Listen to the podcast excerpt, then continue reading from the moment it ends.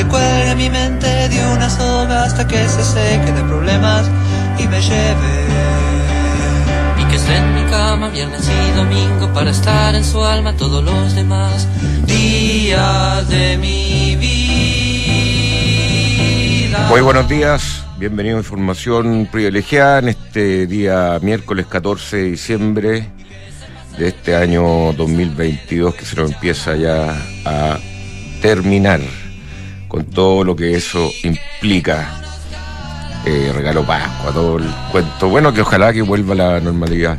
¿Qué quiere que le diga a José Río, aparte del gusto de estar con usted? Eh, decirle que eh, está de moda Argentina. Sí. O sea, no se puede hablar de otra cosa que Yo no sea pensé que iba a Argentina. poner tango. No, es que Me gusta el tango a mí. estuvimos en una convención con Moncho viendo qué ponemos de Argentina, ¿Y por qué no me llamaron a la convención? porque no está ahí. Estaba acá, llegué mucho antes que tú. Bueno, pero no estaba en su minuto que yo llegué. Bueno, Eh, bueno, ¿Pero te gustó la canción? me gusta, sí. Ah, es Sí, linda esta canción. Es linda.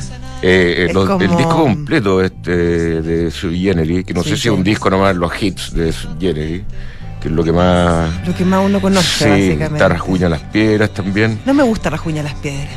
Para Eh, serte sincera, yo sé que puede ¿en ser algo serio? políticamente incorrecto lo que estoy diciendo, No, a mí pero no me gusta, la encuentro como de fogata. A mí se me paran los pelos. No, a mí no me gusta.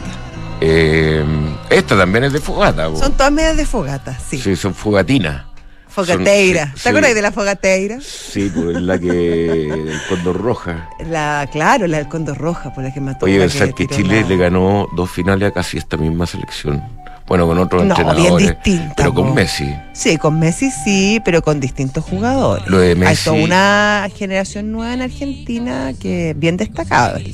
Lo de Messi ayer, el, el- el- El la pase. gambeta, eh, eh, el- la, la línea fondo centro atrás, para que lo, lo meta, impresionante. Impresionante. Tú sabes que el, este gallo que lo estaba marcando, el croata, Mm, el de la máscara, ya. eh, Que ha es bien la intimidante. ¿eh? ha sido la, tra- la transacción más alta en el mercado del fútbol para un defensa. Ah, sí, no sabía. Sí.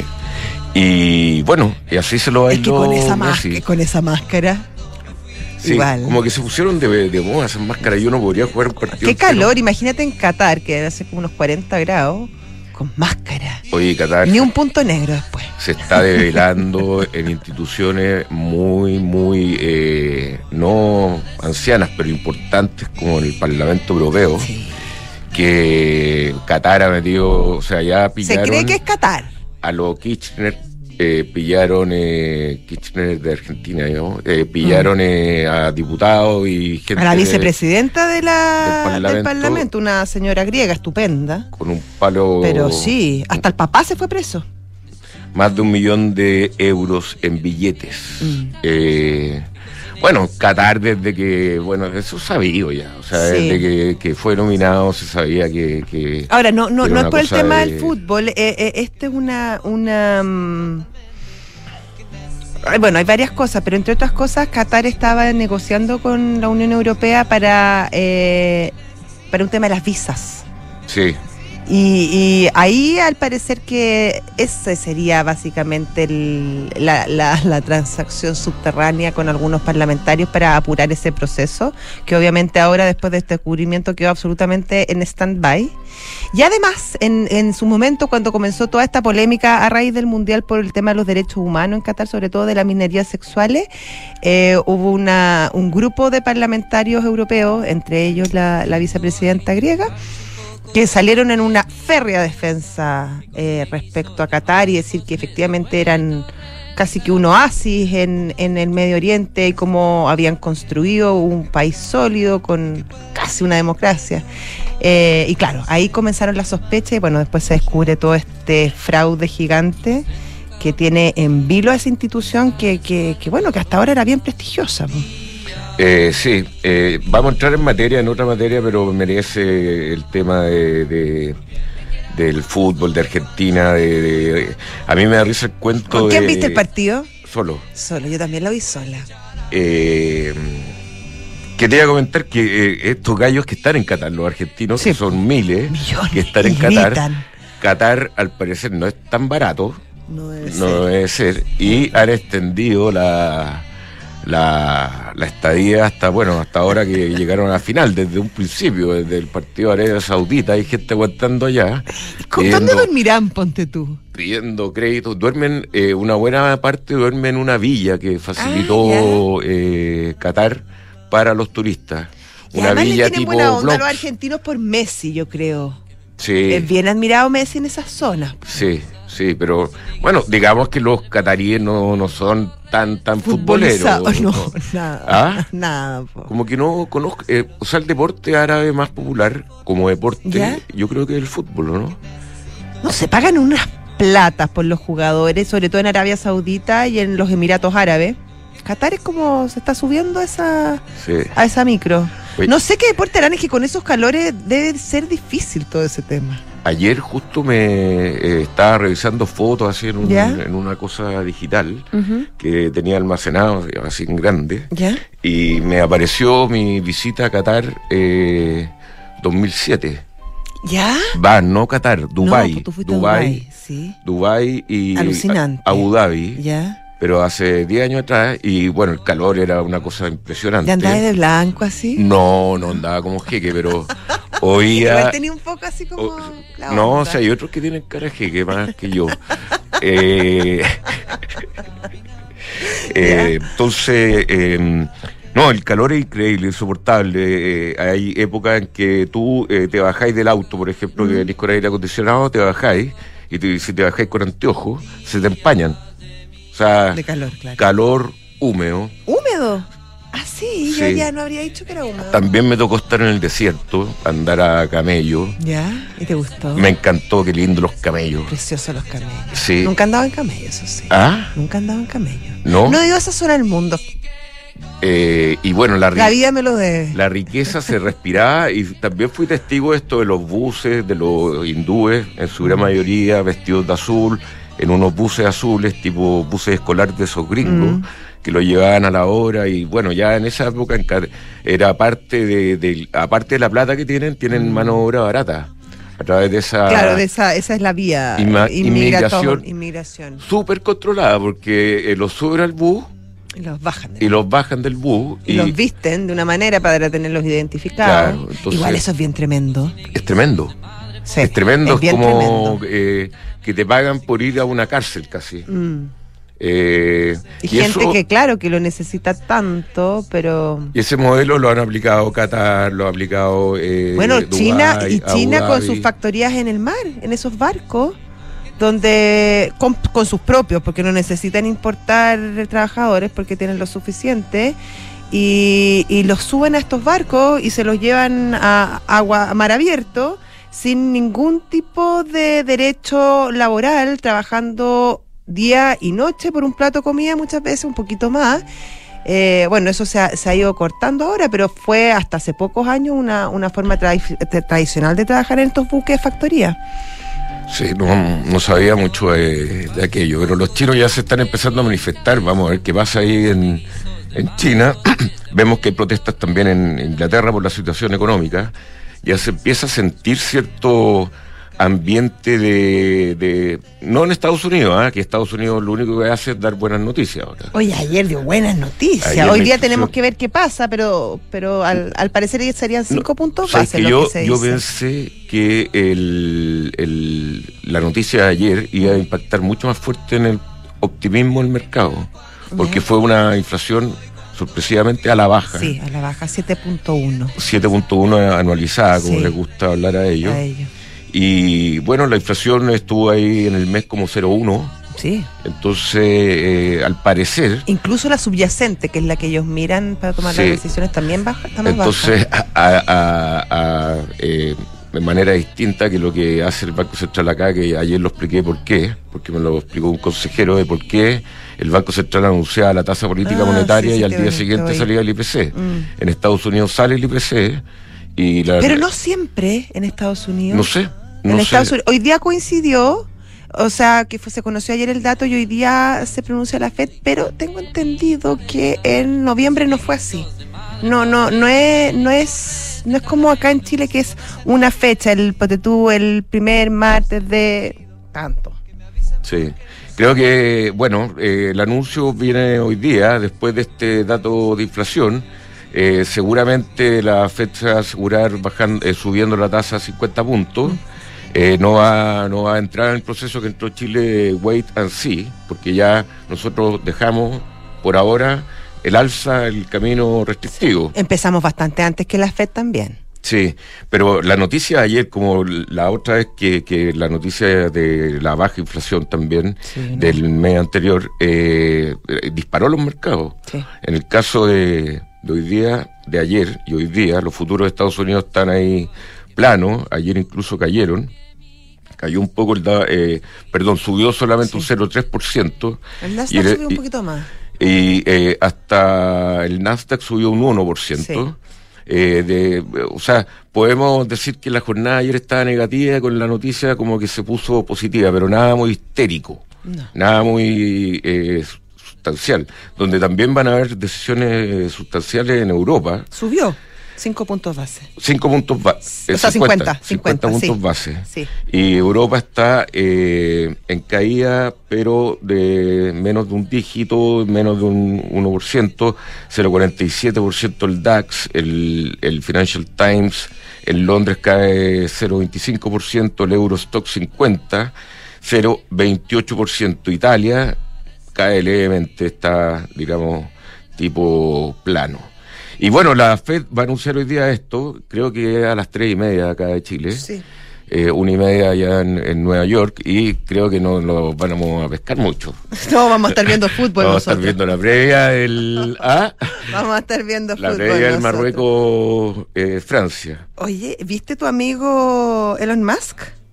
¿Que Eh, dejó de ser el hombre más rico del mundo? sí, hace rato. No, no tan hace rato. Hace, hace poco. ¿Sí? Sí, ayer salió en el ranking de Forbes y el Es día antes otro el de Bloomberg. Harto, ¿eh? ¿Sabes quién es el hombre más rico del mundo ahora? Eh, A ver, tírate un nombre. no, dime, dime tú. Bernard Arnault, que es el dueño de LVMH, que es este imperio del lujo, es un francés, él cotiza en, en la bolsa francesa. Louis Vuitton y eso. Louis Vuitton, el año pasado compró Tiffany, que ha sido la compra de una empresa de lujo más, más importante del mundo. Eh, está Tiffany, tiene Tag Heuer, tiene, si no me equivoco, creo que también tiene Gucci. Bueno, perfumes, autos, joya. Y es de muy, muy bajo perfil este, este señor francés. Y mm, ha caído un poco la acción, pero mucho menos que otros sectores durante la recesión. Y esto demuestra también la fortaleza de la industria del lujo, que pese a las recesiones económicas y a los momentos difíciles que vive el mundo en esos términos, hay un grupo de personas que, que les pasa un poco por el lado todo esto y donde un segmento como es este, el del lujo, se, se sigue fortaleciendo, tanto que convierte a, a uno de sus máximos expositores eh, en el hombre más rico del mundo, según Bloomberg y según Forbes. Mira, gran novedad acabas de comentar, José. ¿Quieres ir a conocerlo? ¿Te José gustaría Río. conocerlo? Al, Además, en París, además vive en París, sí, cosa más linda. sí, París, sí, me gusta París. Anoche también estuve viendo unas fotos de París que me aparecieron ahí. Estabas como nostálgico anoche. Sí, es que descubrí un disco de esos duros que uno tiene como guardados por ahí. ¿Ya? ¿Cuál sería? ¿Se Eh, puede saber? Un disco duro guardado con documentos, fotos, que Ah, no un lo disco había... duro. Pensé que. No, pensé- me imaginé una cosa mucho más romántica. No, me imaginé que habías encontrado un disco que tú oías en alguna época de tu vida, que lo habías puesto y te habías empezado a mirar fotos. No, Eso imaginé yo, mucho más bonita mi historia. Le puse música de fondo. ¿Ya? ¿Cuál? Eh, no, eh, vamos a o sea, cosas que Ya. tengo en la, Innombrable. en la moda nomás, no, muy populares, Ya. pero lindas. ¿Ya? Oye, eh, ya, y te voy a seguir comentando por qué Elon Musk perdió el, el- el trono también, Sí. porque su fortuna está netamente basada en Tesla. Exactamente. Y Tesla, eh, la acción de Tesla ha caído un 60% Imagínate. versus su mayor precio de que cuando era más el más rico del mundo, 60%. Además, agrégale que destinó gran parte de su patrimonio también a la compra de Twitter. Claro, que no nada- sabemos si le va a rentar ya, eso. ya no, no Está se bien sabe en cómo, duda. cómo va a rentar. Eh, y también oh, gente rica como los dueños de Apple, eh, Tim Cook, Mm. que tiene una buena parte también. Apple, la empresa más grande del mundo, sigue siendo la más grande, ha perdido un 20%. Imagínate. Microsoft eh, la empresa de Bill Gates, Mm. ha perdido un 25% esto versus en un año su precio más alto en un año. Ya, perfecto. ¿Ya? Espéreme un poco, por mucho que estoy comentando esto. Eh, vamos a ir al tiro a casi la sección fintech, pero espera un segundo. Amazon, Jeff Bezos, Ya. 47% de pérdida versus su precio Bueno, más alto. este era hasta el 2021. Él era el más rico del mundo, después lo pasó el amigo Musk y ahora, bueno. Claro. Entonces, Europa. eso es lo que también ha pasado con este tema de, de, los, de los hombres más ricos del mundo. Mira. Bien, te voy a contar que Ducati, la nueva Desert X, que ya la voy a probar, ya está en Chile, anda a conocerla y comienza a vivir la aventura, la nueva Ducati que está revolucionando el Adventure Big Trail. Quizás podamos concretar nuestro paseo en la X-Trail. Sí, ¿Eso sí, podría ser bonito? Sí, la voy a pedir con, eh, con, Con dos cascos. con dos cascos y con eh, eh, pedalines atrás. Ya. Construir confianza Para no para. vaya con las patas No, colgando. colgando no. Ahora, igual tengo fuerza. Ya. Eh, construir confianza para hoy y para mañana. PwC tiene la combinación única de capacidades multidisciplinarias que te ayudarán a generar valor para la sociedad en general, tus accionistas y tu entorno. Esto es The New Equation. Nuevas soluciones para un mundo distinto. Oye, comenzaron los tres días, Three Days of Giving, en, en Brooks Brothers, donde se celebran tres días con descuentos distintos para la Navidad. Y este año será un 30% off en poleras, camisas, camisas sport, suéteres y toda la colección de mujer. Ojo, De aquí nos vamos para allá, doctor. no te lo pierdas. Ya. El Fondo Independencia Rentas Inmobiliarias es una alternativa de inversión atractiva y eficiente en estos tiempos de alta inflación. La if- diversificación de sus activos y tener un contrato de arrendo en UF permite generar flujos estables para todos sus aportantes. Oye, en el mundo del vino uno puede conseguir también licores, eh, whisky, etcétera, de, de alta gama. Y eh, también tienen el tema de los regalos corporativos, que tiene un catálogo de regalos corporativos que puede encontrar todo este tipo de productos, pero más adornados y más. Con cajitas lindas, Sí, te los con- llevan además, una comodidad sí. impresionante. Entonces, eh, los invito al mundo del vino. Ya. Y Tumi es la marca internacional de productos de viaje, estilo de vida y negocios, que ya está en Chile. Esa también es una súper buena alternativa para, para regalar esta Navidad, encuentro yo. Sí. Tiene una innovadora propuesta de maletas, bolsos y accesorios. Yo tengo el neceser, muy bonito, que combinan funcionalidad con un espíritu lleno de ingenio. Visítalos en tumichile.cl. Bien, vamos con nuestra sección. Mercado FinTech. Una producción conjunta de información privilegiada y Mercado Pago. Bueno, estamos acá en la sección de mercado pago, en la sección fintech, con Rodrigo Sprole. ¿Cómo está? Perdón que grité mucho ayer. Eh, Rodrigo Se Sprole cree argentino. y Javier Poblete, los dos de Wu, Fin- Go Finance. Eh, gerente general Rodrigo y CEO, CCO, operaciones, ¿no? Eh, Javier Poblete. Deseo la palabra a José que me quedé con un Está, sí, muy- acá nuestro, nuestro argentino. La garganta está Eh. Go busca dar liquidez, tengo entendido, a las empresas que lo necesitan. ¿Cuál es el modelo que tienen ustedes para, para este financiamiento? Bueno, hola Josefina, Hola, hola, ¿qué Cristian, tal? tanto tiempo, muchas gracias Sí. por invitarnos a, a este tremendo espacio.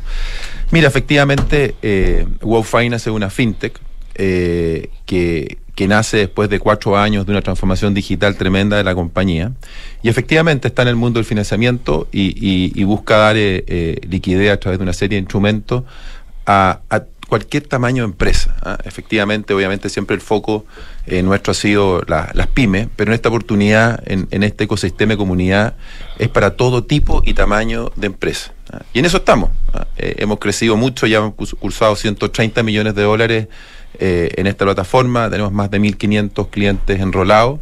Y creemos que este es el nuevo modelo de negocio en el sistema financiero y, y- y está trayendo muchos cambios y se una transformación eh, y una integración salvaje de aquí hacia adelante. La verdad, no hay vuelta atrás. ¿Y esto se hace a través de, de, de factoring, de préstamos, de fondos? ¿Cuáles son los instrumentos que ustedes manejan?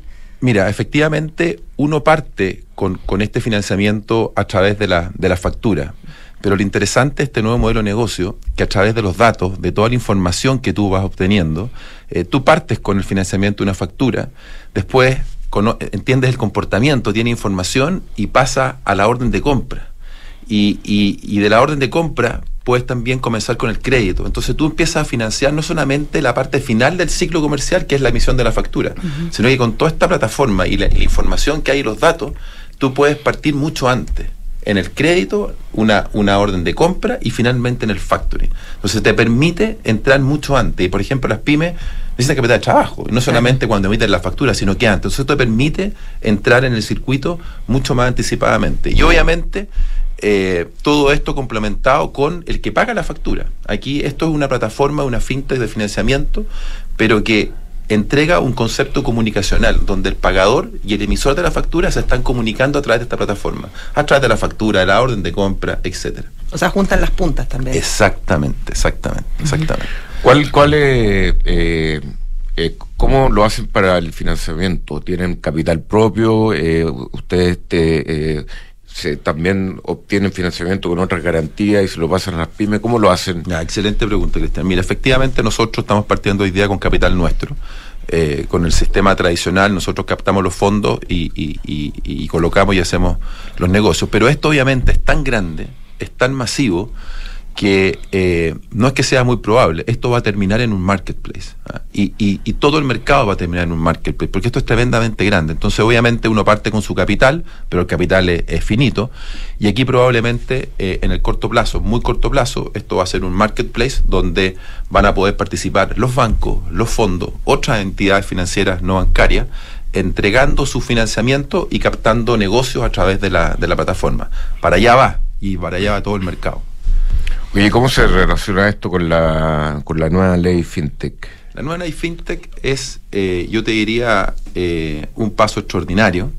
Eh, la ley FinTech, la verdad es que el nombre es más que eso, porque junta finalmente tres proyectos de ley. La ley FinTech, probablemente tal, la protección de datos, y el Open Finance, ah, que, que, es el gran elemento de todo esto. Y obviamente lo que nos dice la nueva ley, que con el consentimiento del cliente se puede traspasar la información a cualquier entidad eh, financiera, cooperativa, caja de compensación, banco, etcétera. Entonces, ¿eso qué es lo que hace? Hace una, deja el negocio y el acceso al crédito mucho más transversal, eh, se homogenizan los precios, el acceso. Yo diría que la ley FinTech eh, es, realmente una guinda a la torta extraordinaria. ¿Y cómo se protege también? Porque me imagino que es muy importante la ley FinTech y todo eso que va, finalmente da mayor acceso al mercado financiero a, las distintas partes. Pero también ahí hay un, puede haber un riesgo respecto a la, propiedad de los datos de las personas. ¿Cómo, cómo, ¿Cómo manejan ustedes eso, ese tema en particular, cuando cada cliente mete, por ejemplo, sus datos para optar este, a este financiamiento, que estos no, no, no, no se usen para otras cosas, ya que esta, esta es una, una, es una fuente tan abierta? Sí, yo creo que eh, eso es nuestro eh, día a día, eh, el, tema de la seguridad de los datos. Nosotros todo, para efectos de el análisis propiamente tal de las empresas, nosotros trabajamos con la clave del servicio puesto interno de los clientes y todo eso está encriptado y securitizado. ¿Ya? para efectos de lo que nos permite eso también a, más adelante es que nosotros mismos internamente tenemos políticas de seguridad para poder eh, avanzar en lo que es la ley FinTech que te lo va a, obligar propiamente tal. Eh, creo que nuestro día a día de aquí adelante para poder llegar a lo que decía Rodrigo, que es ser un marketplace, es trabajar profundamente en eso y estar desarrollándolo constantemente como cultura de, de, de Finance. Yo diría que de aquí hacia adelante el gran hay, no solamente hay una transformación en los modelos de negocio, sino que también en los riesgos de los negocios. Y hoy día el, gran riesgo de los nuevos negocios y este nuevo modelo de negocio es la ciberseguridad. Ese es el gran foco y gran tema.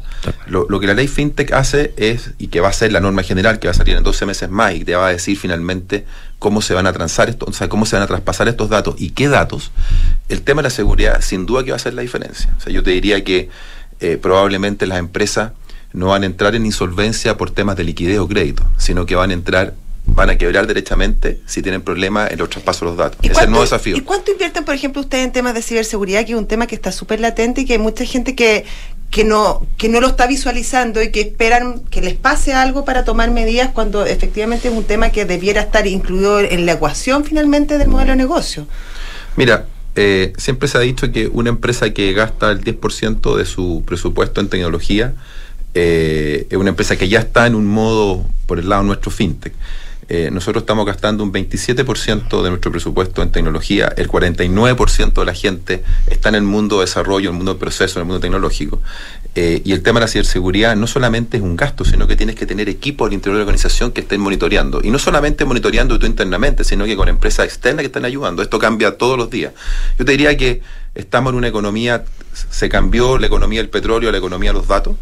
Y dentro de esa economía de los datos, el gran driver hacia adelante es la ciberseguridad. O sea, es el gran tema. Oye, ¿y ahí cómo, cómo eh, va evolucionando esto respecto a... porque eh, financiar siempre ha venido por parte de los bancos. Eh, ellos tenían como la gran participación ahí, después habían los factoring y quizás financieros informales, qué sé yo, prestamistas. entonces, ¿Cuál es la diferencia? Yo veo, por ejemplo, que en operaciones el cliente facilita la clave de Internet que tiene impuesto interno, por lo cual ustedes tienen un nivel de información bastante más allá de lo que quizás tiene el banco respecto porque te piden un certificado impreso casi, o que mandar el PDF del certificado de eh, tributario del año tanto, de la compañía tanto. Pero usted al tener eh, esta clave y poder revisar la historia y todo eso, hay una información mucho más allá de lo que tiene el banco. Entonces, eh, como dicen ustedes, los datos son, o sea, lo primero que dijo Bill Gates, la información es lo que va a mandar la plata, eh, la economía en el futuro, y está pasando. Está pasando. Todos los que tenemos más datos, mejor eh, le va a ir. Entonces, en términos de eh, la operación y los resultados de esa operación. O sea, si yo soy una empresa que necesito capital de trabajo, voy al banco y me hace una oferta el banco.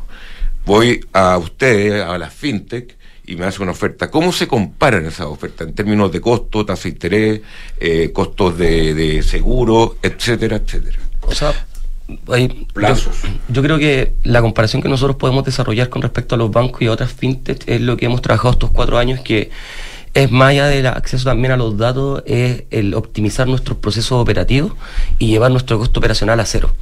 Creo que eso impacta directamente en la empresa, en lo que son sus precios. ¿ya? Creo que eh, la manera también de originar, el hacer eh, nuestras áreas comerciales mucho más eficientes a lo que son los bancos también permite poder darle un directo impacto a lo que son las pymes o a las empresas en general, también a las grandes. Y hoy día lo que hemos hecho son esas dos grandes aristas.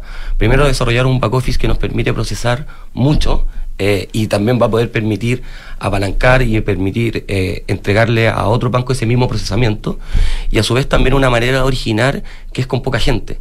Eh, y a través de esto esta manera de llegar a los corporativos para poder brindarle beneficio a sus proveedores que es el gran modelo de negocio también de, de poder originar con poco nosotros tenemos un lema dentro de Go Finance que es como hacer más con menos y, creo que, que la eficiencia va a permitir primero dar un mayor acceso al financiamiento a todas las empresas, sobre todo a las pymes más chicas que quizás no lo tienen y sobre todo también en regiones. Hoy día es paradójico decir, pero estamos atendiendo gente en, Magallanes, en Salamanca y lo puede tener desde el celular y eso antes era impensado hablarlo.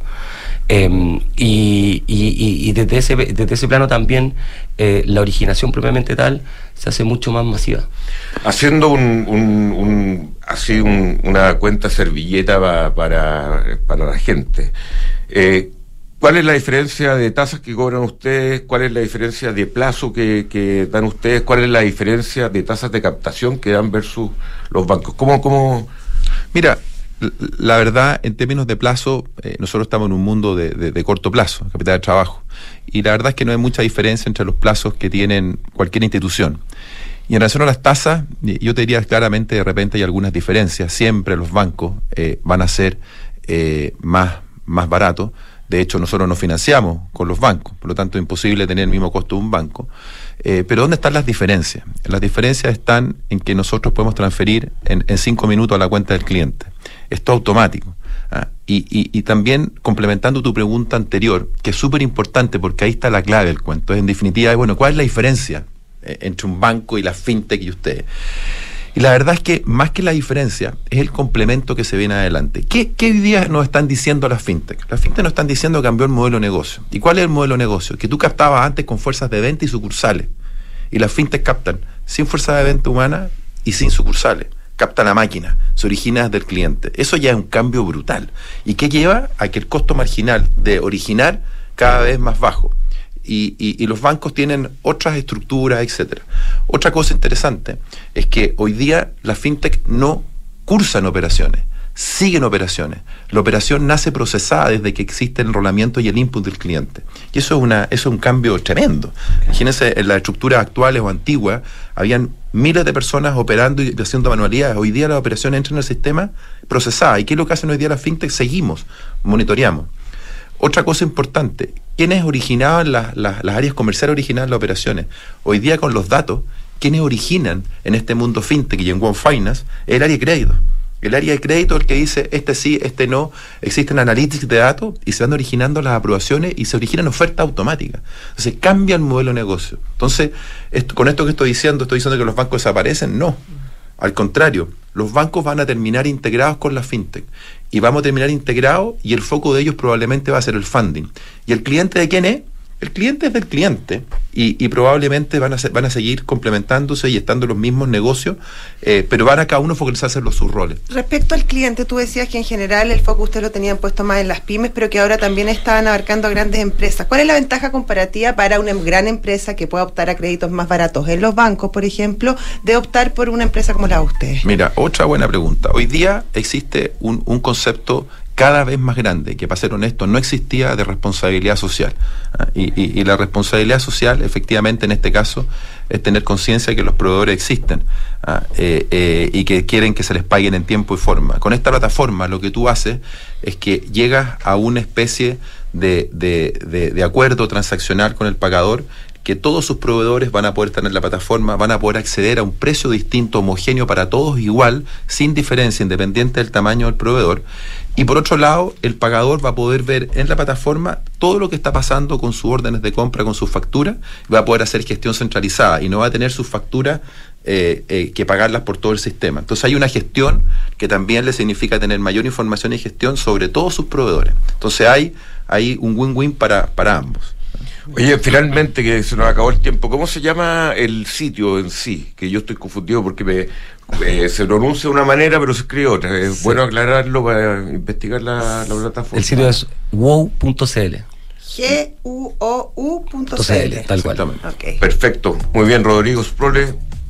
Eh, Javier Poblete. Javier Poblete.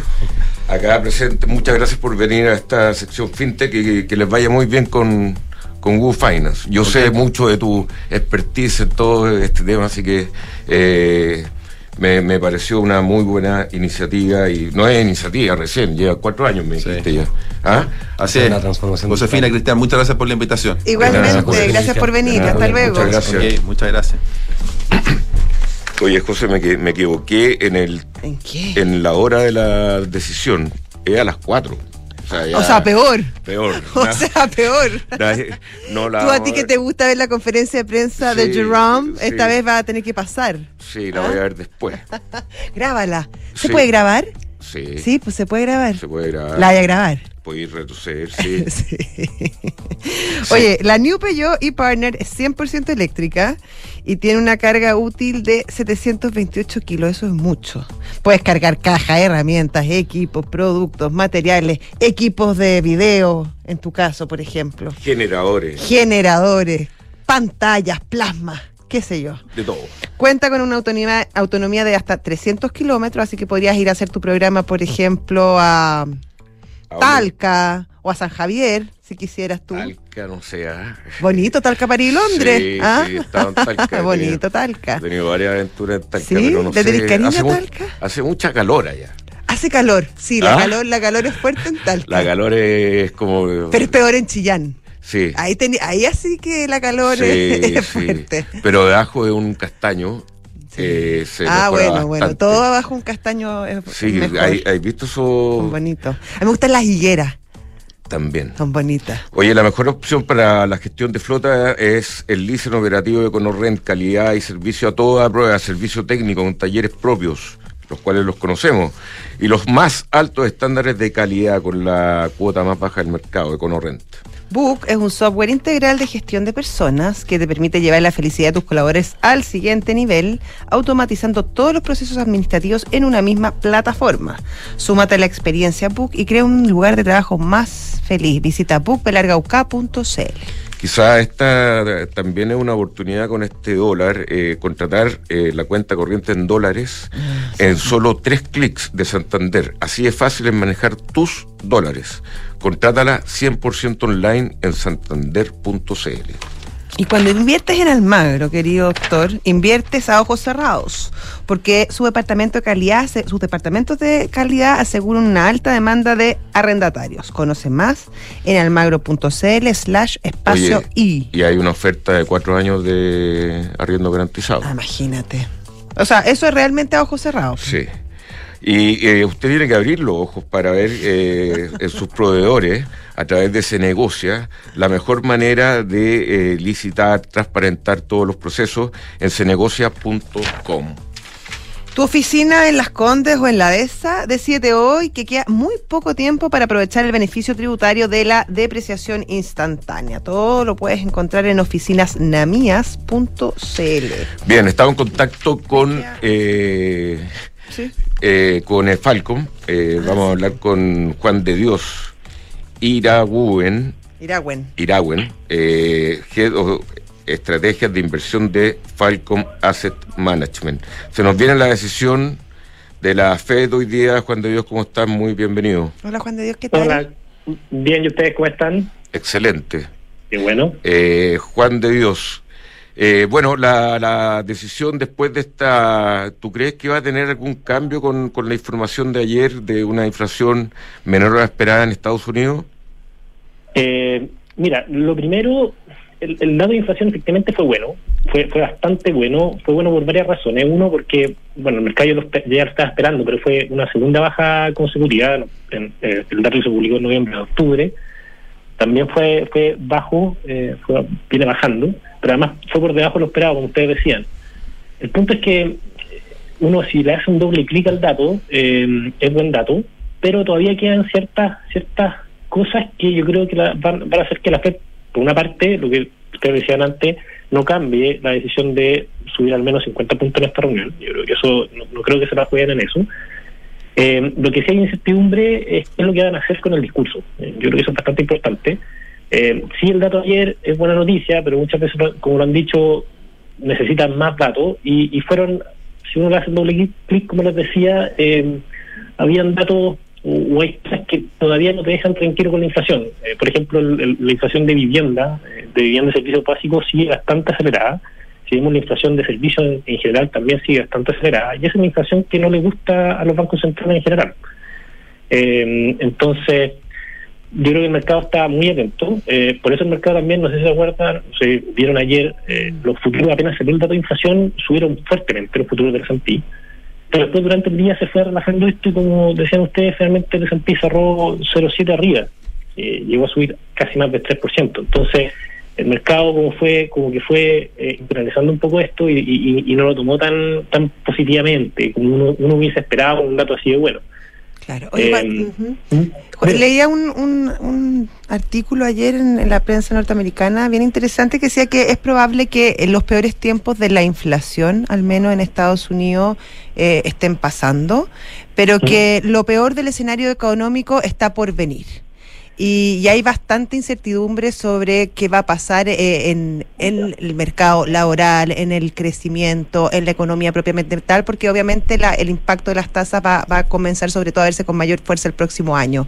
En ese sentido y, en- y considerando ese escenario, ¿cuáles creen ustedes que son los mejores, las mejores inversiones? ¿De qué debería estar pensando una persona en este momento, eh, dado lo que se viene el próximo año? Eh, efectivamente, nosotros estamos bastante de acuerdo con, lo que comentabas tú. Eh, este fue el, fue el año del aspecto, por así decirlo, el año de la política monetaria. El próximo año va a ser el año de la actividad económica. Eh, lo que todavía no sabemos es cuándo vamos a empezar a ver efectivamente una desaceleración fuerte una contracción de la economía, ya sea en el mercado laboral, que todavía no se ve, y en, la- en los, los índices de actividad económica, eh, y qué tan profundo va a ser esto. Esa es como la gran incertidumbre que está el mercado. Yo creo que eso es lo que va a estar atento el mercado el próximo año. Eh, y una vez que, que, se, se, sepa eso, eh, ahí va a haber un cambio totalmente en los mercados. Eh, dado eso y dado que existe esa incertidumbre, nosotros, por lo general, y creo que lo he otras veces, nosotros recomendamos siempre, primero, una, una, una cartera de largo plazo al cliente, que se construye independiente de la coyuntura, se construye en función de su preferencia al riesgo, su eh, su, su, horizonte de inversión, sus objetivos de inversión, y se construye una cartera de largo plazo para este, para este cliente. Eh, y uno se va moviendo marginalmente con respecto a esta, a esta, a este, a este, estos porcentajes que uno definió en esta cartera de largo plazo, cuánto de renta fija, cuánto de renta variable, eh, dependiendo de la coyuntura. Eh, y por el minuto, dado este sistema que te comentamos, nosotros eh, nos estamos desviando, en realidad no nos estamos desviando con respecto a, esa, a ese posicionamiento de largo plazo en la renta variable, eh, porque, como lo hemos dicho, o sea, el mercado está muy volátil, eh, en una cartera a largo plazo es muy costoso estar eh, o perderse los mejores días. ¿Y cuáles son los mejores días? Cuando efectivamente se, se pasa o se, se pasa esta incertidumbre, como pasó en el dato de inflación del mes pasado, que subió más de un 5% en S&P, por ejemplo. Entonces, y esa incertidumbre todavía no está claro, pero también por otro lado, si uno ve valorizaciones de la renta variable, por ejemplo, ya no está o sea, a pesar de todo lo que ha caído, no está tan atractiva como la renta fija, por ejemplo. La renta fija ha subido las tasas fuertemente y eso ha hecho que el devengo sea de la renta fija sea mucho más atractivo que hace años atrás, cuatro años atrás. Entonces, en términos relativos también la renta variable no está atractiva, eh, pero tampoco estamos diciendo que sea eh, que sea eh, negativa o mala, por ese sentido, por, lo que decía la renta variable. Entonces, en resumen, nosotros mantenemos nuestro posicionamiento a largo plazo, tal vez la renta variable estar algo más defensivo a la espera de esta de, que se concrete esta esta esta desaceleración. Claro. Eh, eso, ahí Juan de Dios tengo como una duda que, que plantearte eh, que el, el mercado estadounidense está bien resiliente o sea eh, todo el mundo cree que va a subir la tasa de desempleo y sale el dato, el microdato de que bajaron las, peticiones de seguro de desempleo. La tasa de, de, desempleados en Estados Unidos está súper, súper eh, casi eh, natural. Eh, hay hay presiones. De, de, de, mano obra, o sea, cuesta encontrar mano obra en Estados Unidos supuestamente. Entonces, como que se ve que Estados Unidos puede ser un poco más resiliente. Mi preocupación a nivel mundial para el próximo 2023 yo como que la tengo en China. Como, como punto así, porque los otros como que uno puede decir, sí, no, Estados Unidos va a tener una muy leve recesión, eso va a impactar un poco el mercado laboral, la tasa va a llegar hasta 4,5% y ahí se va a quedar un tiempo, pero China está viendo fenómenos económicos, micro, no micro, pero casi macro fenómenos con todo el tema de, las constructoras, eh, los bienes raíces, etcétera, China va a dejar de crecer a dos dígitos, eso ya es una información al parecer definitiva. ¿Qué va a pasar con ese motor que nos tenía alimentado a nivel mundial para crecer todos como mundo si el, carro se está agotando, el chino? Entonces, ¿cómo, cómo es eso, Juan de Dios, ahí en eh, Falcon Asset Management? Mira, con respecto a lo de Estados Unidos, sí, eh, efectivamente Estados Unidos se ha, mostrado muy resiliente, mostrado muy, muy, muy fuerte. Eh, y una de las razones de eso es que, por un lado, em, eh, la salud financiera de los hogares, desde principalmente desde, desde la crisis subprime, pero después con las transferencias que hubo para, para, para el 20, para el COVID, quedaron muy buenas. O sea, los hogares tienen mucho ahorro, tienen poco endeudamiento y por lo tanto eso les ha permitido capear una, una, unas tasas de política monetaria más altas que en definitiva te hacen la vida más costosa, sumado a una inflación más alta también. Eh, y eso ha hecho que el mercado, a pesar de tener una política monetaria tan restrictiva por ya casi un año, eh, todavía el mercado económico, eh, la economía de Estados Unidos no no no se, ve tan resiliente, porque los hogares han estado más, mejor preparados para esto, y por eso también hace pensar, como tú decías, de que en Estados Unidos vamos a ver una recesión, lo más probable es que veamos una recesión eh, más, más suave. El punto es que, dado esa, esa fortaleza de los hogares, no sabemos cuándo se va a concretar. Eh, porque es, algo bastante particular que no se había visto antes, esta tan buena salud. ese es un punto. Y lo otro de China, efectivamente, China, al contrario de lo que pasó en la crisis subprime, que fue China fue como un sostén a, a, la, economía global durante esa crisis, porque China implementó todo, toda una serie de, inversiones de, infraestructura y, teníamos China creciendo a, dos dígitos, como tú decías, eh, fue un sostén bastante importante para la global y ahora qué es lo que se ve es que no lo va a hacer. O sea, China, como tú decías, ya no va a crecer a dos dígitos. El gobierno central eh, finalmente lo confirmó al, al, al no dar una, una, un objetivo de crecimiento para, para los próximos años. Eh, o sea, finalmente está, está, está cediendo en esa, en esa pelea. Tiene eh, la incertidumbre de cómo va a hacer el proceso de reapertura en China, producto de, la, de esta relajación de la, de la política cero COVID. Eh, eh, porque si bien uno diría, bueno, ya se abrieron, se abre definitivamente y la economía va a empezar a, moverse y a aumentar la movilidad de las personas, lo que se ve históricamente es que cuando tienes porcentajes de población eh, con baja vacunación, tú abres las medidas, relajas las medidas, eh, te aumentan fuertemente los casos rápidamente, que es lo que está pasando en China, y eso asusta a las personas y disminuye la movilidad. Entonces, eh, eh, el proceso de, de aceleración de la economía, producto de la reapertura de las cuarentenas, no es, inmediato y va como con baches, por así decirlo, no, no, es, no es tan lineal. y hay incertidumbre en China para el próximo año en eso. ¿Cuánto se van a demorar en efectivamente reabrirse? Y si esa reapertura finalmente, como tú decías, va a ayudar al resto del mundo, porque no es solo eso, tiene ciertos puntos que tiene que resolver, que ha ido resolviendo en cierta medida el sector inmobiliario eh, lo han podido ir resolviendo de manera tal vez ordenada, con bastante apoyo fiscal.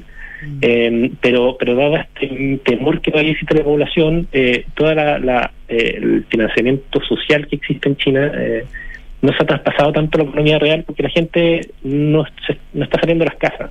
Mientras no pase eso, es difícil que veamos una, una, una aceleración en la, en la economía china y yo creo que indudablemente no lo vamos a ver eh, como lo vimos o como fue la ayuda que fue para la crisis del 2008, pero sí el próximo año eh, es esperable que China vuelva a mostrar más movilidad y mayor aceleración económica, pero no a los niveles que veíamos antes.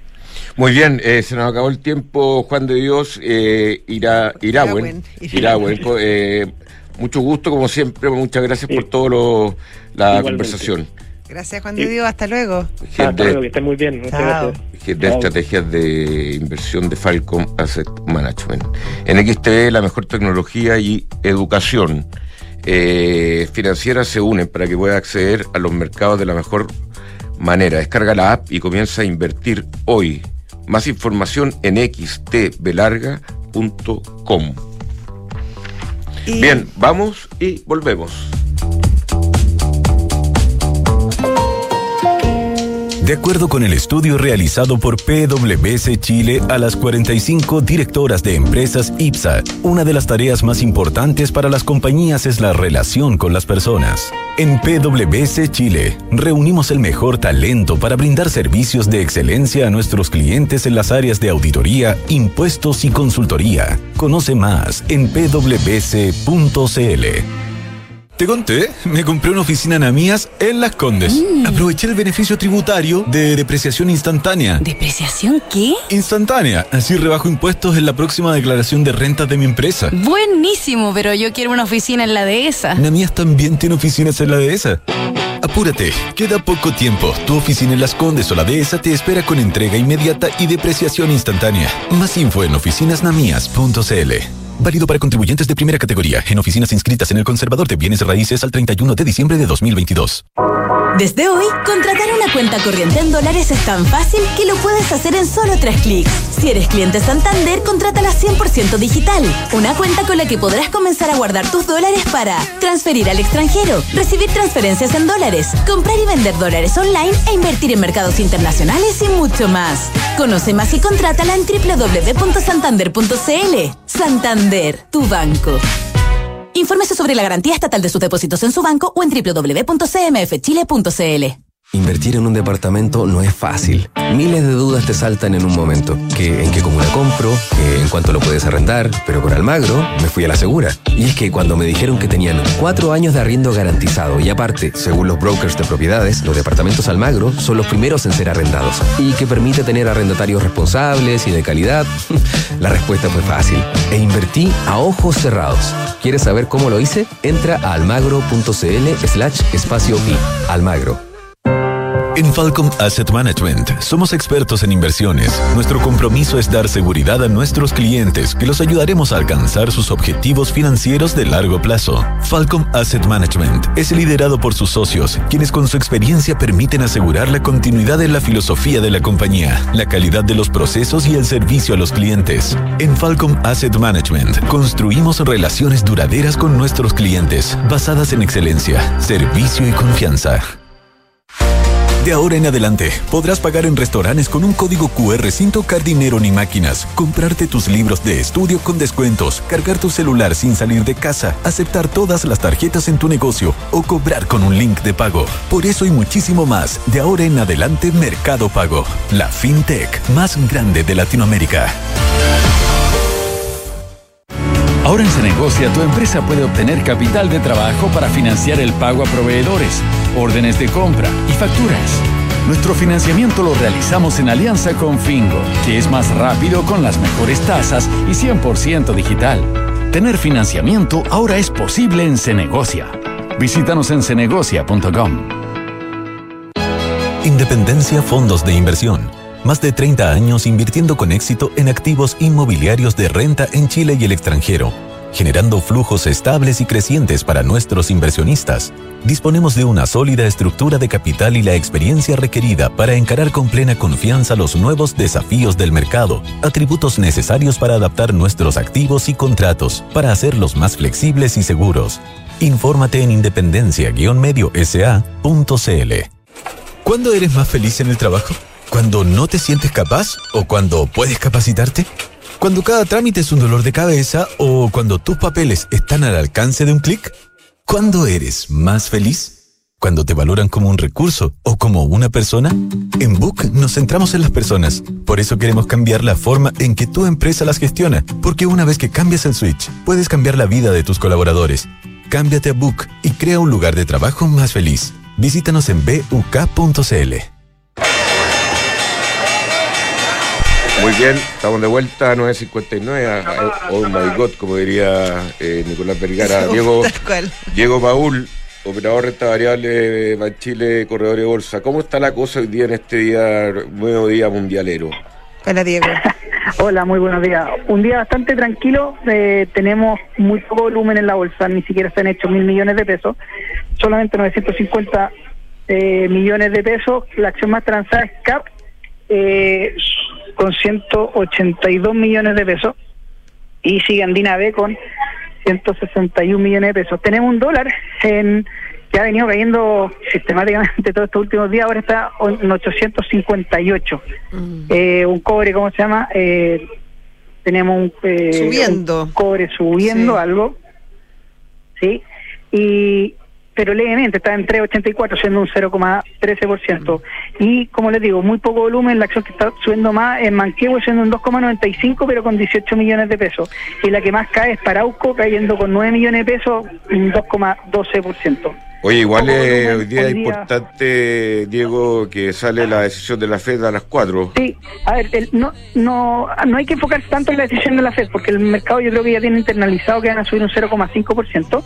El gran tema va a ser la conferencia de prensa que, después, que dé Powell después, que a, la- a las cuatro y media. El mercado local va a estar cerrado. No va a estar con mucho rating tampoco, dado el escenario mundialero. Eh, no, tampoco. Ah. Claro, pero, pero ese, ese es el dato del, de- del día, digamos. Ese es como el evento del día. Eh, Sí. El discurso de Powell, pero es a las, a las cuatro y media. Va, va a haber movimiento afuera, pero localmente vamos a estar cerrados, lamentablemente. Bien, eh, muchas gracias Diego Paul de Ban Chile, operador de renta variable.